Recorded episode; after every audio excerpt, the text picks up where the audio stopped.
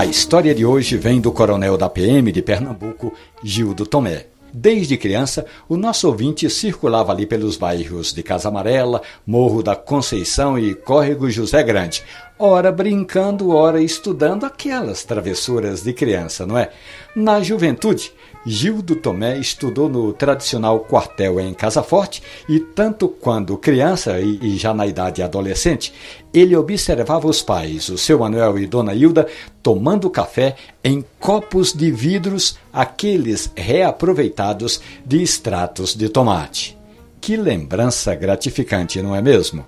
Pois bem, agora o Coronel Gildo diz que faz tempo que começou a tomar café. Ele nem se lembra a data, só sabe que ele tem boas lembranças e acredita até que a cultura do encontro e o aproveitamento do silêncio provocados pelo hábito de tomar café valorizam ainda mais essa bebida gratificante. A história do Coronel Gildo e outras histórias gratificantes do mundo do café estão ali na página da radiojornal.com.br ou nos aplicativos de podcast.